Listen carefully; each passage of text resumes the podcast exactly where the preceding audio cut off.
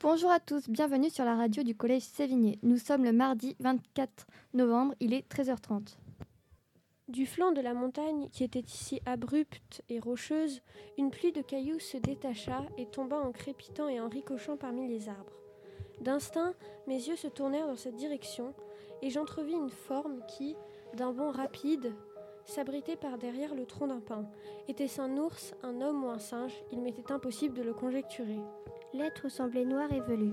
Je n'en savais pas davantage, mais dans l'effroi de cette nouvelle apparition, je m'immobilisai. Je m'arrêtai donc, cherchant un moyen de salut, et à la longue le souvenir de mon pistolet me revint. Je n'étais donc pas sans défense. Le courage se ranima dans mon cœur.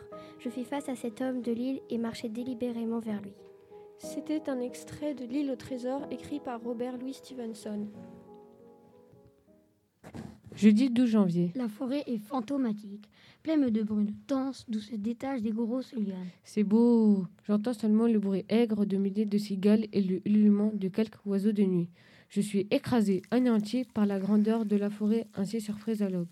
Je continue la chasse, me dirigeant vers la crique, espérant y découvrir quelques gibier venant s'abreuver. Rien, les premiers vols de perroquets passent. Le jour est levé. Dans la crique, je trouve un crabe. Je l'embroche, c'est toujours ça. Et la chasse continue. Nous vous avons lu un extrait d'Aventure en Guyane, journal d'un explorateur disparu de Raymond Moffret.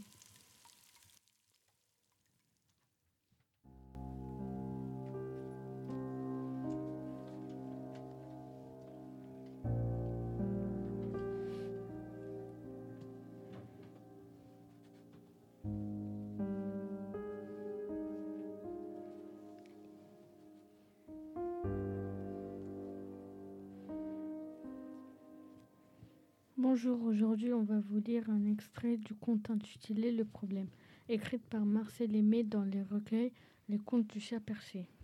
Les parents posèrent leurs outils contre le mur et, poussant la porte, s'arrêtèrent au seuil de la cuisine.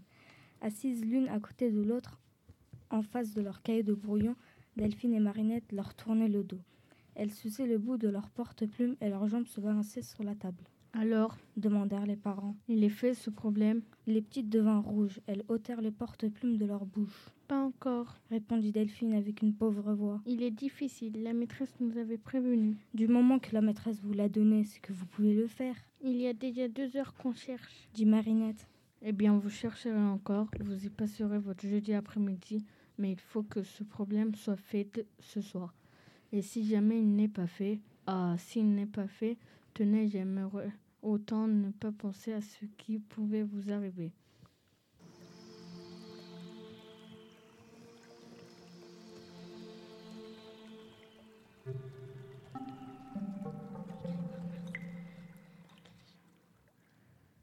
Écrite par Marcel Aimé, Le problème.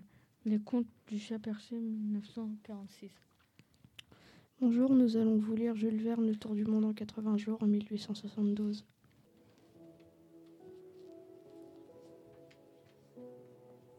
Le conducteur se battait aux côtés de Monsieur Fogg quand une balle le renversa. En tombant, cet homme s'écria. Nous sommes perdus si le train ne s'arrête pas avant cinq minutes. Il s'arrêtera, dit Phileas Fogg qui voulut s'élancer hors du wagon.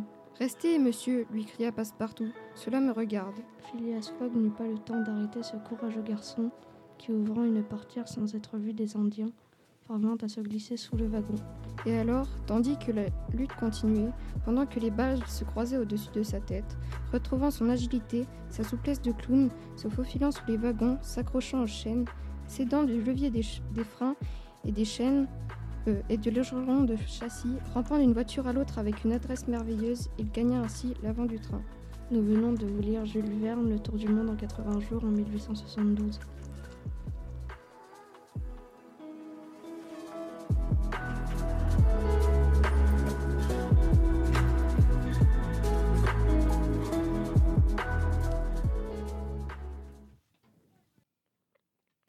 La mer était loin, à l'autre bout de la plaine de sable.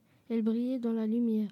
Elle changeait de couleur et d'aspect, entendue bleue, puis grise, verte, presque noire. Bande de sable, ocre, ourlet blanc des vagues. Daniel ne savait pas qu'elle était si loin. Il continuait à courir, les bras serrés contre son cœur, le cœur grognant de toutes ses forces dans sa poitrine. Maintenant, il sentait le sable dur comme l'asphalte, humide et froid sous ses pieds. À mesure qu'il s'approchait, le bruit des vagues grandissait, emplissait tout comme un sifflement de vapeur.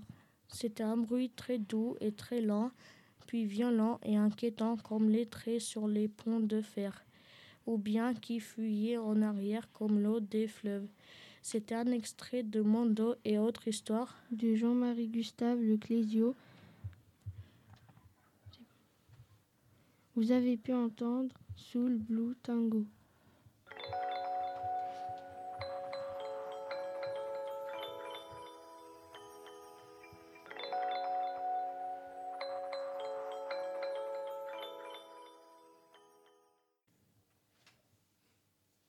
Je vais vous présenter un extrait de l'histoire de Yvan le chevalier lion de Chrétien de Troyes.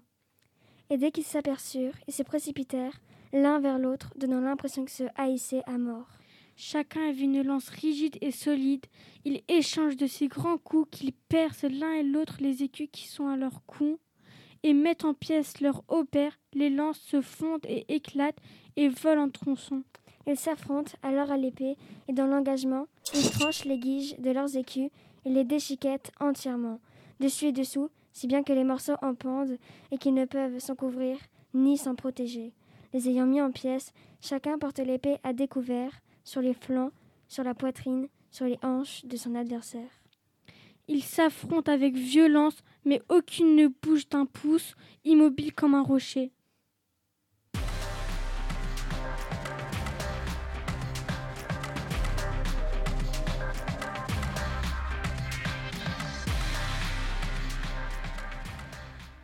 Le conducteur se battait aux côtés de Monsieur Fogg, quand une balle le renversa. En tombant, cet homme s'écria. Nous sommes perdus. Si le train ne s'arrête pas avant cinq minutes, il s'arrêtera, dit Phileas Fogg, qui voulut s'élancer hors du wagon. Restez, monsieur, lui cria Passepartout. Cela me regarde. Phileas Fogg n'eut pas le temps d'arrêter ce courageux garçon, qui, ouvrant une portière sans être vu des Indiens, parvint à se glisser sous le wagon. Et alors, tandis que la lutte continuait, pendant que les balles se croisaient au-dessus de sa tête, retrouvant son agilité et sa souplesse de clown, se faufilant sous les wagons, s'accrochant en chaîne, s'aidant du levier, des freins et des logerons des châssis, rampant d'une voiture à l'autre, avec une, avec une adresse merveilleuse, il gagna ainsi l'avant du train. C'était un texte de Jules Verne intitulé Le Tour du monde en 80 jours qui date de 1872. La musique entendue s'appelle Show, Showdown et l'artiste s'appelle Créo Clément Aubert. Le soleil baissait déjà à l'horizon et les pêcheurs n'avaient encore rien pris. Il commençait à s'inquiéter lorsque soudain un jeune garçon cria qu'il sentait quelque chose remuer au bout de sa ligne. Elle était entraînée par un très gros poids et il avait du mal à la tenir. Les autres pêcheurs vinrent à son secours. Et tous se mirent à tirer sur la ligne jusqu'à ce que, épuisés et hors d'haleine, ils réussissent à ramener sur le berge un animal qui n'était ni un phoque ni un veau. mais un peu des deux à la fois. Ils frissonnèrent d'horreur car Sans l'avoir vu auparavant, pas un des deux pêcheurs n'ignorait que cette bête étrange était le petit du terrible. Wuniopi. Nous avons lu un extrait des histoires merveilleuses des cinq continents. de Philippe Sopo.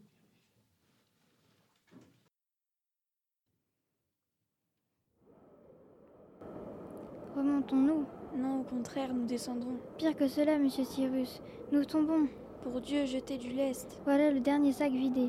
Le ballon se relève-t-il? Non, J'entends comme un claquement de vagues. la mer est sous la nacelle. Elle ne doit pas être à 500 pieds de nous. Alors une voix puissante déchira l'air et ces mots retentirent. Dehors tout ce qui pèse, tout est à la grâce de Dieu. Telles sont les paroles qui éclataient en l'air au-dessus de ce vaste désert d'eau du Pacifique vers 4 heures du soir dans la journée du 23 mars 1865. On vient de vous présenter l'histoire de Jules Verne, L'île mystérieuse, parue en 1875.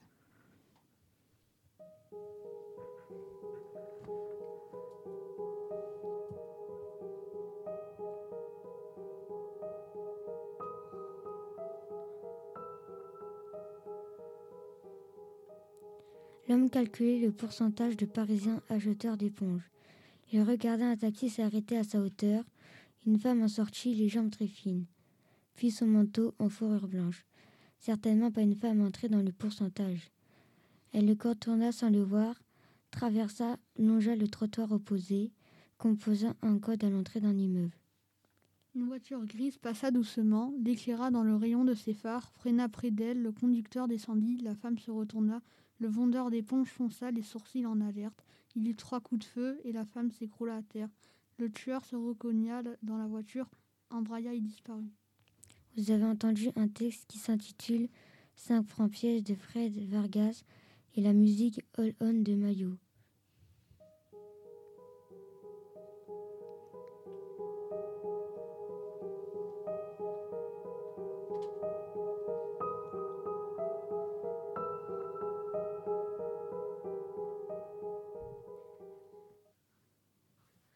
Le soleil baissait déjà à l'horizon et les pêcheurs n'avaient encore rien pris. Ils commençaient à s'inquiéter lorsque soudain, un jeune garçon cria qu'il sentait quelque chose remuer au bout de sa ligne. Elle était entraînée par un très gros poids et il avait du mal à la tenir.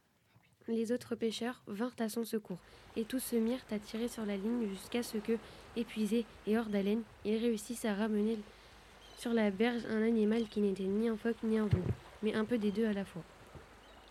Ils frissonnèrent d'horreur car, sans l'avoir vu auparavant, pas un des pêcheurs n'ignorait que cette bête étrange était le petit du terrible Vunipi. C'était l'histoire merveilleuse des cinq continents, au temps où les bêtes parlaient et écrites de Philippe Soupeau. Merci à nos, à nos chroniqueurs pour cette lecture agréable. En générique, vous avez entendu à Maria, c'est l'heure de vous quitter. Je vous dis à la semaine prochaine à la même heure.